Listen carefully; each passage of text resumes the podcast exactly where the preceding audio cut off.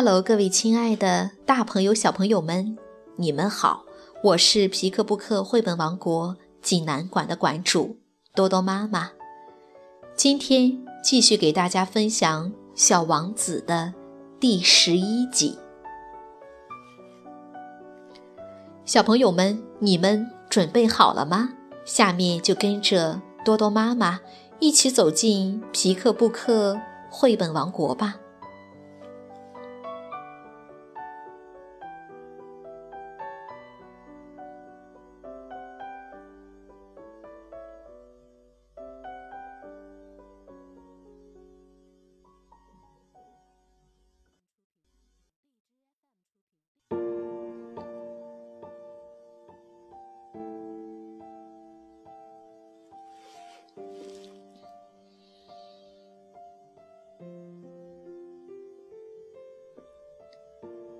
小王子第十一集。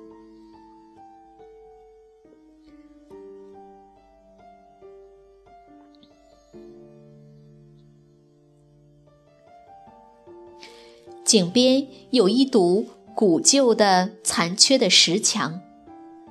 第二天晚上，我工作回来时，远远的看见小王子坐在墙上，双脚垂着。我听见他说。你真的记不起来了吗？小王子说：“绝不是这个地方。无疑，另有一个声音在和他对答，因为他搭腔说道：‘没错，没错，日子是对的，但地点不是这儿。’我继续朝石墙走去，依然什么也没看见。”小王子停了半晌，又说：“你那毒液灵不灵？你肯定不会叫我受太长时间的苦吧？”我呆住了，心头一揪，但还没弄明白到底是怎么回事。小王子说：“现在你去吧，我要下来了。”这时，我低头往墙脚下一看，吓了一跳。就在那儿，一条黄色的毒蛇正竖起身子，直冲着小王子。这种蛇三十秒内就能致人死命。我一边往口袋里掏手枪，一边飞跑过去。可是，蛇一听到我的脚步声，就轻轻溜到沙里去了，好像一股。刚刚喷干了的水柱。接着，他不慌不忙地钻入了石缝中，发出一丝丝金属般的响声。我跑到墙前，刚刚来得及把我这位小王子接住，抱在怀里。他脸色惨白，像雪一般。我问：“这是怎么一回事？你怎么居然和蛇谈起话来？”我解开他那条一直不离身的金色围巾，用水湿了湿他的太阳穴，给他喝了一点水。这时我不敢再问他什么问题了，他神色严肃地看着我，用双臂搂着我的脖子。我感到他的心像重担濒危的小鸟的心脏一样，在剧烈跳动。他对我说：“我真高兴，你终于找到了机器的毛病，你不久就可以回家去了。”我正好是来告诉他，大大出乎我的意料，我成功的完成修理工作了。你怎么知道的？他对我的问题不做回答，只是接着说。我也一样，今天也要回家去。然后他郁郁不乐地说：“我回家去，路要远得多，难得多。”我清楚地感到某种不寻常的事要发生了。我把他紧紧地搂在怀里，就像他是一个小孩子似的。可是我觉得他好像直往一个万丈深渊里坠下，我无法拉住他。他的目光严肃，落在遥远的地方。我有你画的小羊，羊的箱子和羊的嘴套。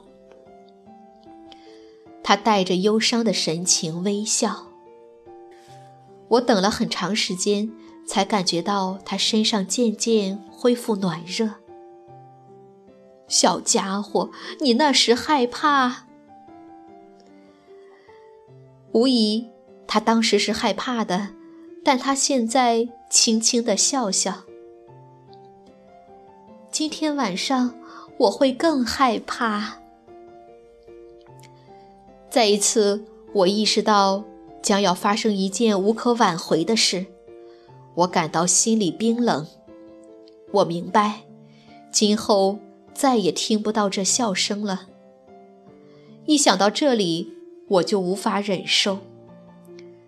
这笑声对我来说，就好像沙漠里的甘泉。小朋友，我还想听你笑。但是他对我说：“今晚是一周年，我的那颗星。”正好将到达我去年降落的地点的上空。小朋友，那关于蛇、约会、星星的故事，这全是一场噩梦吧？小王子没有回答我的问题，只是对我说：“真正重要的东西，眼睛是看不见的。”不错。花儿也是一样，你倘若爱上一朵生长在星星上的花，那么在夜间，你看看天空就会感到愉快。所有的星星都像盛开的鲜花。不错，水也是一样，你给我喝的井水，由于那露露和绳子，它咕噜噜响，像一种音乐。你记得，这水非常甜美，一点不错。夜间，你可抬头看看星星。我的那一颗实在太小，我没法指给你看在哪儿。不过这样更好。对于你，我的星星是群星中的一颗。这样一来，所有的星星你都会喜欢观看了。他们都成为你的朋友。我还要送你一件礼物。小王子又笑了。啊，小朋友，小朋友，我多么爱听这笑声！这就是我要送你的礼物，这好像那井水一样。你是什么意思？每个人都有星星。小王子说：“但在不同的人眼里就不一样。对旅行者，星星是引路的；对另一些人，星星只是一些小亮光；对学者，星星是探讨的问题；对我那个商人，星星是黄金。但是，所有的星星都是一声不响的。你呢？”你有的那些星星是别人得不到的。你是什么意思？你夜间仰望星空时，由于我就住在其中的一颗星上，由于我在其中一颗星上笑，那么对你来说，所有的星星仿佛都在笑，唯有你有一些会笑的星星。小王子又笑起来。当你忧伤的心情获得安慰之后，你就会因认识了我而高兴。你将永远是我的朋友，你会喜欢和我一起笑。有时你打开窗子，为了开开心。你的朋友们看到你望着天空笑，会觉得非常奇怪。那时。你可以对他们说：“是的，星星总是让我欢笑的。他们会认为你有点疯了，这全是我对你耍的一场恶作剧。这时他又笑了。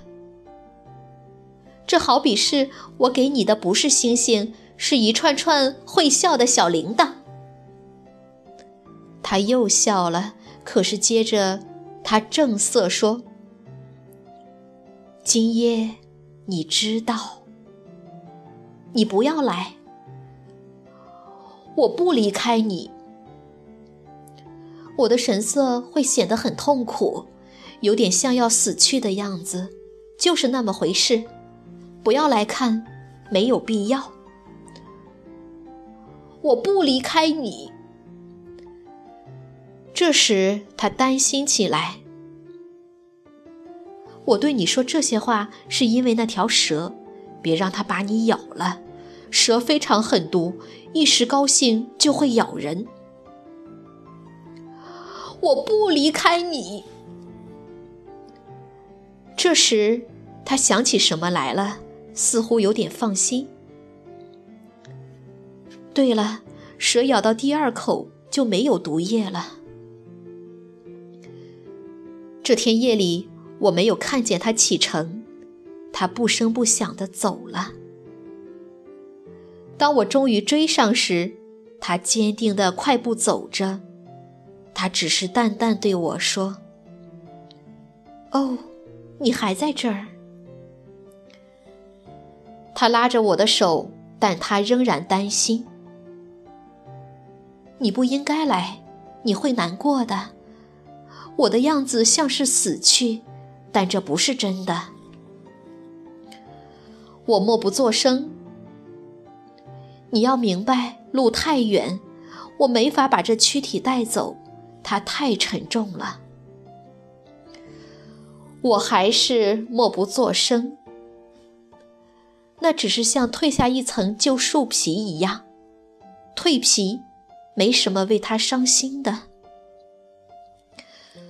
我还是默默不响。他这时有点泄气了。但他还是鼓起劲儿来说：“你知道，那将会是多么美好！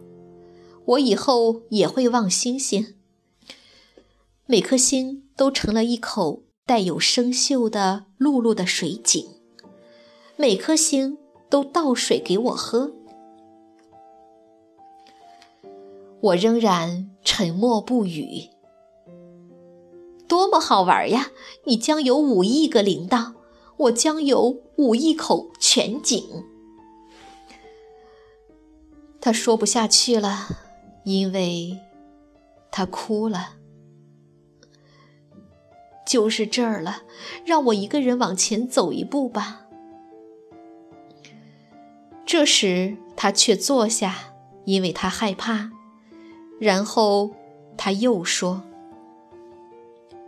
你知道我的那朵花，我要负责的。它是那么娇弱，那么幼小，它只有四根小刺来保护自己，对付全世界。我这时也坐下，因为我站不住了。他说：“好，全都说了啦。”他迟疑了一下。然后站起来，向前走了一步，我却一步也动不了。他的脚踝骨旁闪过一道黄光，霎时间，他动也不动了。他没有叫喊一声，只是像一棵树似的轻轻倒下，一点响声也没有，因为。遍地都是沙土。